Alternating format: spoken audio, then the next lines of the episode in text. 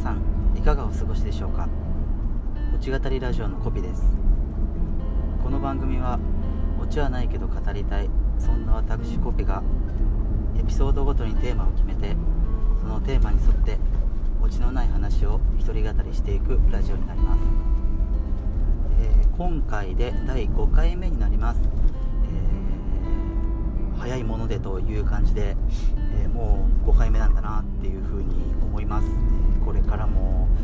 えオチのない話をボソボソと、えトークできたらいいなって思いながら、え一応前回のちょっと復習ということで、え前回は、えーと、車の運転の時のエピソードでしたかね。まああのないかもしれないんですけど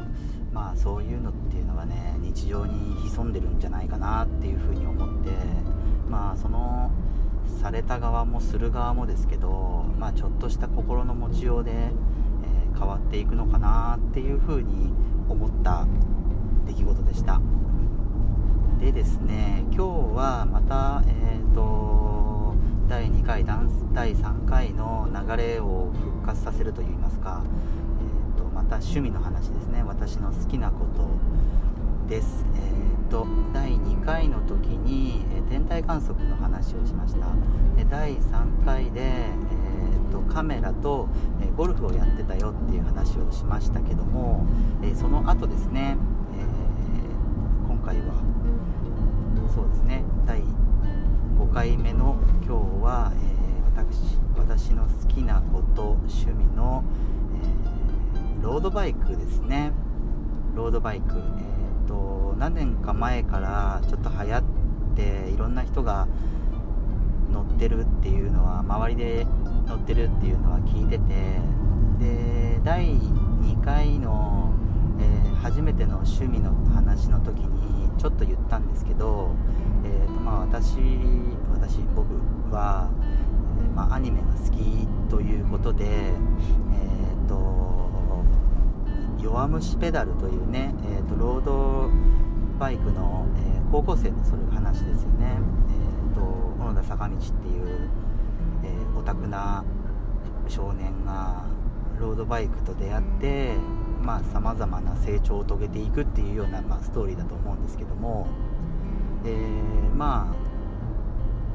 なんかのエピソードでも言ったと思うんですけどとても感化されやすいので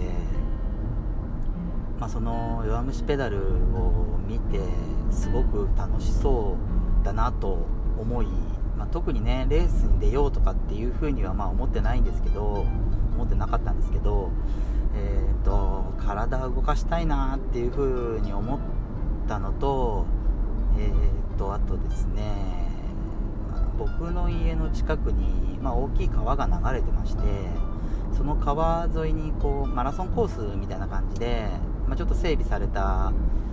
道がありまして、まあ、本当はそこ、あの自転車、ロードバイクとかすごいスピードが出るんで高速走行はやめてくださいっていう風にはなっててで僕自身もそんなにこうね、あのレースに出てこう自分を追い込んで鍛え上げてっていうような感じではなかったので。まあそれ、まあ、軽くこう漕ぐぐらいでも、まあ、それなりのスピードは出るんですよね、普通のママチャリとかに比べれば、えー、スピードはそれなりに出るんですけどまあまあぼちぼちで、えー、走るようにしてましたね。で、まあ、マラソンコースっていう風になってたので一応河口の方からこう上流の方に向かっていってあれどどっちだったかな？往復すると42.195キロフルマラソンだったかな？っていう感じででちょうどその中間地点ぐらいに僕の家があるの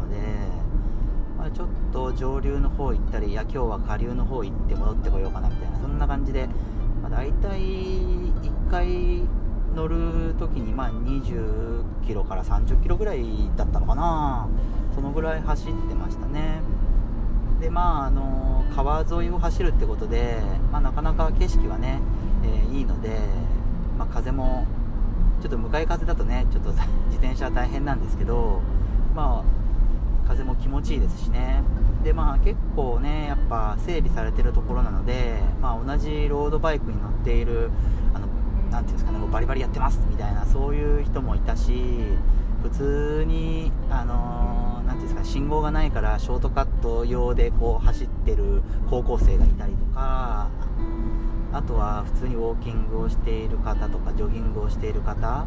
っていうのがやっぱちらほらと見えるようなころだったので、まあ、そんなねそういうところでスピードやっぱ出せないんですよね。で、まあ、ルールは守ろうということでまあぼちぼちで走ってましたね。で最初はあのロードバイクをポーンと買ったわけではなくてクロスバイクっていうあの分かりますかね？ロードバイクってあのハンドルがちょっとぐにゃんってこう半円をこう描いてるというかちょっとこう低いポジションのところにこうハンドルがこう出てるような感じなんですけど、えーと、クロスバイクっていうのはあのフラットバーって言って横一直線のハンドルですね。そういうので、まあ、あのロードバイクよりなんなんていうんですかねあのスピードが出ないというかあの前傾姿勢にならない分ですね、え、スピードが出ないで出しにくいのか。出しにくいけどまあななんていうんですかね、えー、ちょっとこう流す程度で走る分にはロードバイクよりもこう前傾姿勢にならないので逆にこう体が大変じゃないというかやっぱロードバイクってその姿勢をキープするだけでも最初は結構大変なんですよね。慣れちゃうとまああれなんですけど大丈夫なんですけどまあそういう感じで、まあ、入門というかね最初のスポーツバイクというジャンルで買ったのはクロスバイクが最初でしたけどね。でまあ何回も何回も言いますけどお金あんまないんでそうだなどんぐらいだったかな。3万円か4万円ぐらいの、まあ、入門機みたいなそういうのを、えーとまあ、うちの地元の結構手広くやってる自転車屋さんに行ってちょっと見させてもらってちょっと試乗とかもさせてもらいつつ、まあ、これにしようかなっていうことで買ったのをどのぐらいかな半年ぐらい乗ってたんですかね。半年ぐらい乗ててでもやっぱり、あのー、弱ペダを見て始めようって思ったところなので、あのー、やっぱロードバイクが欲しくなったんですね。で少しそのクロスバイクを買ったお店からはちょっと遠いちょっと市が違うところ住んでる町が違うところにまああの僕が好きなロードバイクをこう扱ってるお店があったのでそっちの方にね覗かせてもらってでまあもう買う気ではいたのでねあれよあれよという間にこうフィッティングだったりなんだりとかいろいろデータを取ってもらってで、えー、まあ、契約をしてでまあなどんぐらいかななんやかんやで1ヶ月後ぐらいですかねその僕の目当ての、えー、ロードバイクが届きましてでそいつを、まあ、乗り回そうっていうことでやって出ましたね。で当時ですねあの今の妻当時は彼女ですけどと、まあ、2人で同棲しててでこう同棲をし始めたのかな？でし始めてでアパート住まいだったんですね。でアパート住まいでロードバイク管理する時ってあのまあ、やっぱり室内といいますかあの埃がこうかぶらないような環境がやっぱ推奨されるんですよね。でまあなんでかっていうのは僕もよく分かってなかったんですけどまあ素人ながらに思ったのはあのギアですね。あの歯車のところですね。あそこやっぱこうグリスアップされてるところに、まあ、埃とかが積もっちゃうとねぐじゅぐじゅななんか真っ黒い感じになっちゃうのが良くないんじゃないかなっていうのと、まあ、あと単純に高価ですよね。20万とか、えー、僕が買ったロードバイクは156万だったかなとっていうところなんですけど、まあ、本当に高いのでねこだわり出したらキリがなくて本当100万とか平気でいっちゃうようなバイクもあったりとかして、まあ、なかなか高価なのでで車とかと違ってですね盗みやすいですよねロードバイクって軽いので。1, 1台そうですね僕が持ってたやつでも5キロとか8キロないぐらいだったと思うんですよね。でもっと軽いのってあると思うんですよ。でそんなのもう普通によっこらせで よっこらせってなんかすごいおっさんっぽいな。よっこらせってねあの盗めちゃうのででまあ大体ねあのロードバイク乗ってる方だったら分かると思うんですけど、まあ、頑丈なチェーンとかねそういうのでこうなんていうのかな固定してねあの盗まれないようにするんですけど、まあ、やっぱ寝てる時とかってね何が起きるか分かんないですからね。本当にあのバカでかいあのなていうんですかハサミみたいなのでこうワイヤーカッターみたいなやつでバツンバツン切るようなのを持ってこられたらねひとたまりもないのでね。そういう兼ね合いというか理由で、まあ、室内に保管するっていうのがまあ一般的だとは思うんですけどで僕もあのちんあのアパート暮らしで、えと、りあえず室内には入れないとまずいよねっていう話になったんで、えーと、家の中に入れるようにしてました。で賃貸住宅って総じてですけど入り口狭いですよね。あの普通の戸建ての家とかと違って入り口狭いのででベランダも、えっと、僕が住んだの1階だったんですけど、まあ、ベランダからこう何ていうんですかね乗り入れるというか出し入れするっていうのはなかなか現実的ではなくてまあ玄関からっていうことになるんですけどまあ狭いですよね。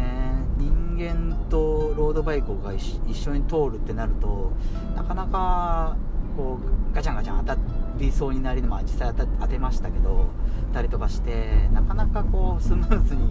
出たり入ったりができないなっていうのがありましたね。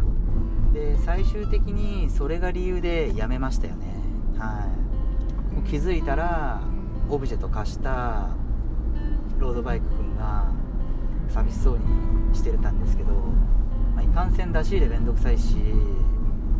なんならちょっと走りに行くまでの距離の道があまり良くなくて凸凹がすごくてでロードバイクのタイヤって結構細いんであんまり変な段差に乗り上げたりするとリム打ちって言ってねあのパンクの原因になるんですよね。でそういったのも嫌だなって思ったりとかまあ結局のところはのめり込めなかったっていうのが正直なとこですよね。で弱ペダは最初の頃はね弱ペダ見て自分も乗ってこうなていうんですかね分かち合うじゃないですけどそういうのをこうちょっと思い描いてたんですけどもう完全に見る線で はい、もうやめたっていう感じでやめましたね。1年乗ったかな乗ってないかなぐらいでやめちゃったかなっていうとこですけどうんまあやってみなきゃ分かんないことってありますよね。でロードバイクもたかが自転車されど自転車でやっぱやっていくごとにこう奥深さっていうのはまちらほら見えてきたんですね。やっぱ向かい風の時どうしようとかまあ、そんなに僕は高速走行はしてなかったのであれなんですけど例えばねコーナーリングがどうとかっていうのもあるでしょうしなかなかね奥が深いなっていうところはあったんですけど、まあ、いかんせんね、あの出し入れめんどくさいってなっちゃうともうスタートからつまずいてるんでね。まあすぐやめちゃったっちゃやめちゃいましたねで一応売り払ったには売り払ったんですけど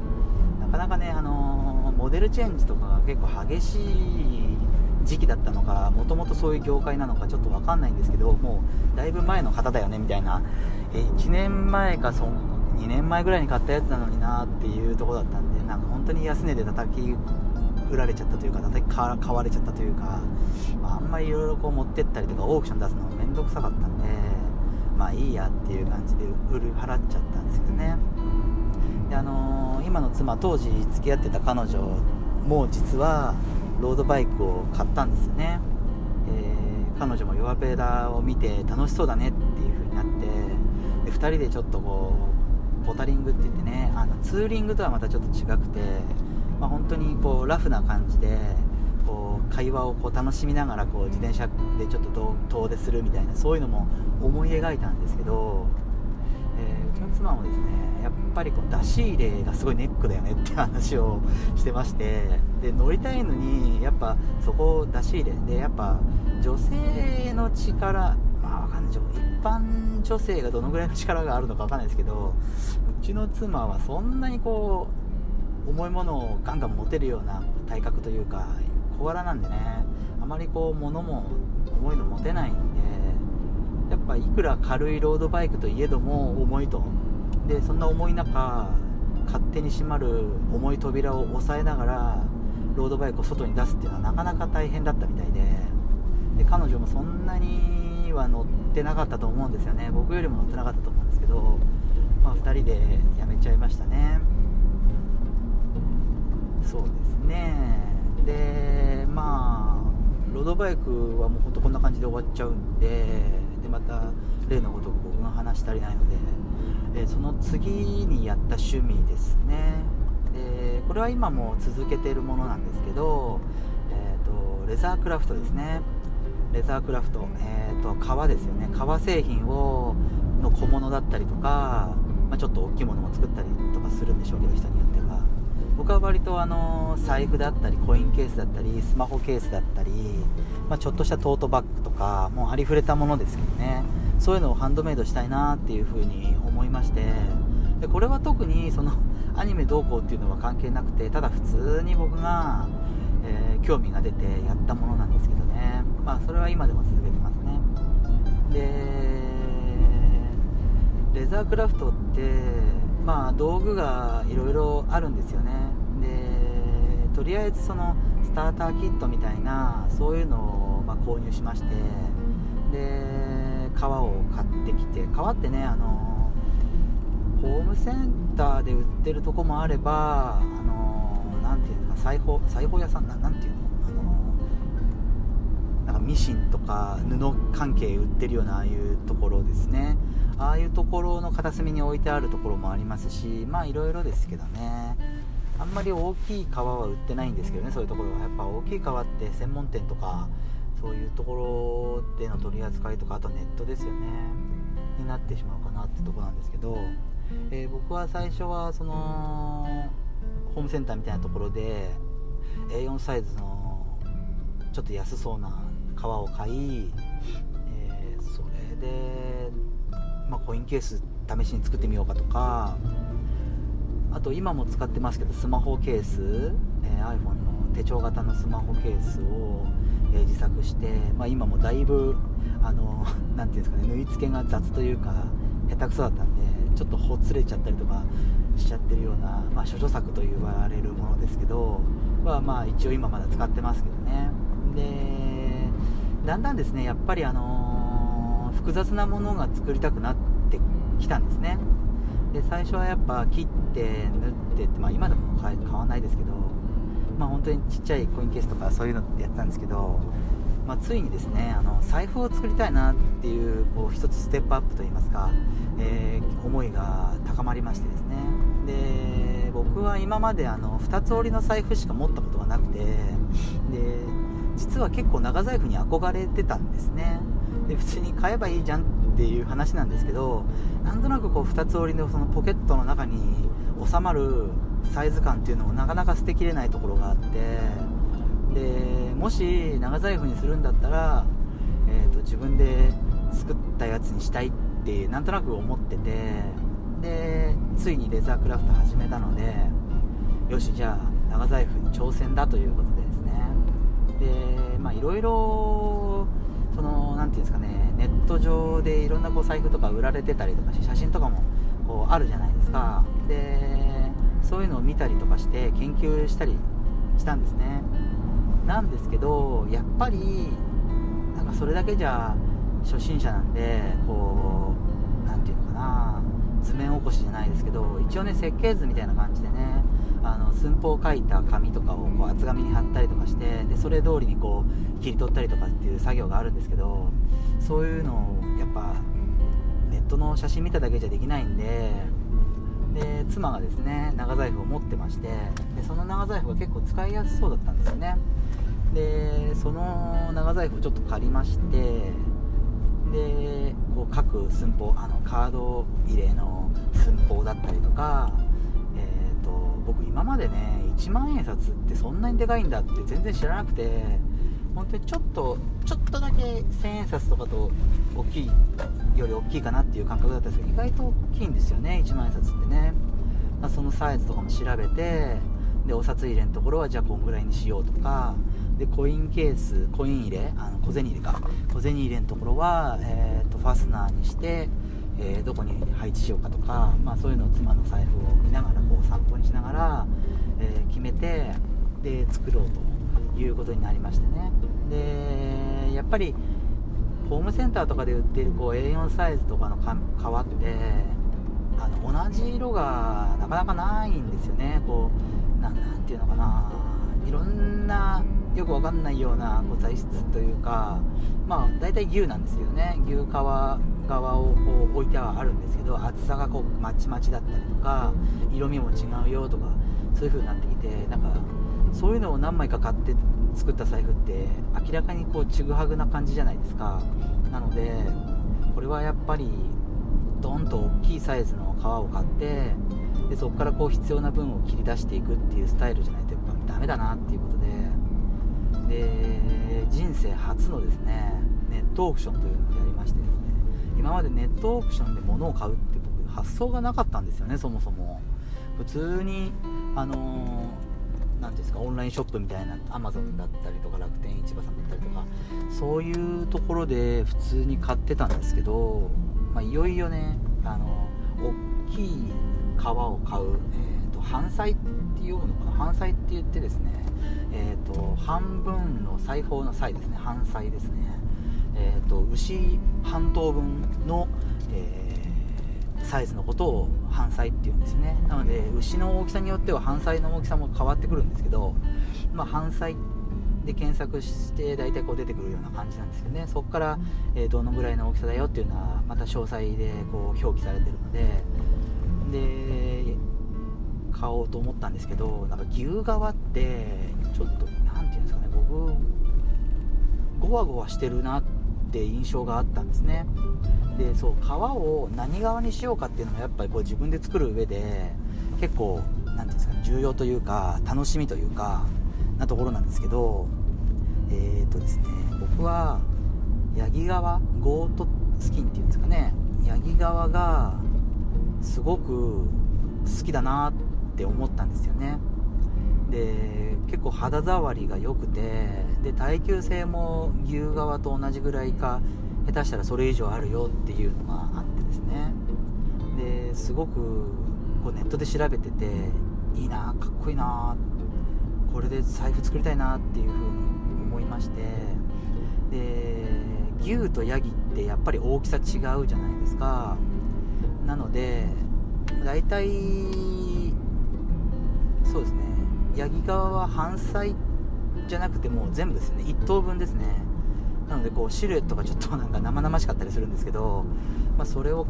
買えば、まあ、財布作りには使えるだろうな全部作れるだろうなっていうことで、まあ、ヤギ側にすることにしましたね。で、まあ、色はそうですね。キャメルって言ってわかるかな。えーと、オレンジ色よりもちょっと薄いような感じの色なんですけどそのキャメル色をチョイスしてでネットオークションに行こうということでで、まあ、初心者なんでね八木川のこんぐらいの大きさのこういう状態のこの厚さのものが大体こんぐらいだよねっていう相場が全く分かんないんですよね。で、まあ、とりあえず1回入札してみてしたらこう何ていうんですかねあの自動入札っていうのがありましてあの表示されてる金額が例えば1000円だったとしてもその入札してる人が実は5000円ぐらい入れててなので5000円までは入れても入れ僕が入札しても入札しても他の人があの5000円入れてるんでこう何ていうんですか上回ってるのですぐにこうその人が最高入札者ですみたいな感じになっちゃっていつまでたっても僕がこう最高入札入札者になれなくてですね。なんだなんだってこう思ってたんですね。でえっと、まあ、最終的にその川は僕が落札することができたんですけどこれだったかな？4600円ぐらいだったと思うんですけど、うん、まあ結構最初500円刻みぐらいで入れたのかな。入れたんだけど全然こう相手の方が上回っちゃっててあれだったんですけどまあいつかはねその上限を超えるので、まあ、その超えたあたりぐらいからこう100円刻みでこう入札してってなんとか僕が入札落札っていうことで手に入ったんですねヤギ側が。はい。でそのヤギ側がですねあの届いた時はやっぱ感動しましたね。あのそこまであのレザークラフトに興味持ってた割には革製品って僕持ってないんですよねそんなに、うん、本当にちょっとした財布、うん、2つ折りの財布あれも合皮だったしなんかコインケースかなんかをもらったのか多分もらったんですけどそれぐらいだったんですよね。だったので本当にこう触ったことが実はあんまなくてですね。ヤギ側をこう放送を開けて触った瞬間のこの何て言うんですかねきめ細やかさとでこう手にこう吸い付いてくるような感覚っていうのが今でも忘れられないですね。初めて触ったヤギ側。多分そんな A 級品とかそんな上等なものじゃなかったんですけど多分 B 級品ぐらいだったと思うんですけどね。それでももう触った瞬間に感動しちゃいましたね。あと裏のえっ、ー、とよく皮って連想するツルツルしてる方が銀面っていう面でで反対側を床面っていうんですけどね。その床面要は体の内部の方っていうんでしょうかね。動物のはい。そっちの方の触り心地もとても良くてですね。なんかなんだこいつはっていう風に最初本当に思ったんですね。ヤギってすげえなっなんか僕今までそのヤギのあの目目が嫌いだったんですけどなんかもう今ではヤギすごい好きになっちゃって。あの ちょっと1時間ちょっと車を走らせるとあのよく高原とかに牧場みたいなのあるじゃないですか。ああいうところで もうヤギすごい可愛くて可愛がっちゃって。別にそいつを川にしようとは思ってないですけどね。見た目も別にそこまでめちゃめちゃ可愛いわけではないんですけどなんかすごい、えーと、好きになっちゃいましてね。でまあとりあえず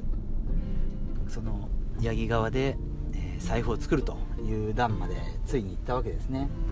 なんですがやっぱりこう素人採寸でこう型紙みたいなの設計図みたいなのを作ったんですけどやっぱりですねこう縫い合わせるこう位置がずれちゃうとかで穴開けたんだけどその穴もちょっと違うところに穴開いちゃったよなみたいなとか。結構そういうのがあったりしてなかなか悪戦苦闘して余裕で足りるだろうなと思った八木側も すいません。結構なくなっちゃってギリギリで、まあ、一応作ることはできたんですけどね。ギリギリ中のギリギリで、えー、っと何回もやり直したってことですよね。それで、まあ、なんとか出来上がってそれは今でも使ってますね。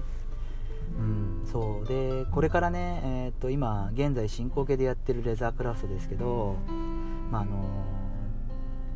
今こう100均とかで例えばこう便利にねこういろんな小物が売ってたりするじゃないですか。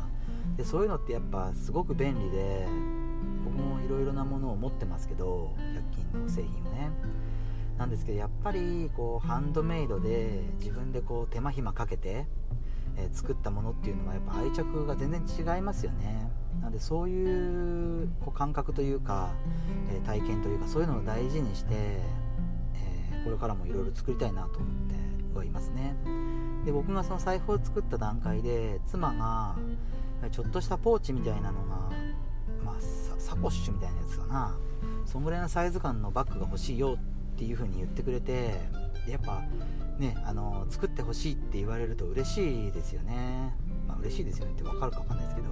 まあ、例えばハンドメイドやってるような人がいれば分かると思うんですけどね。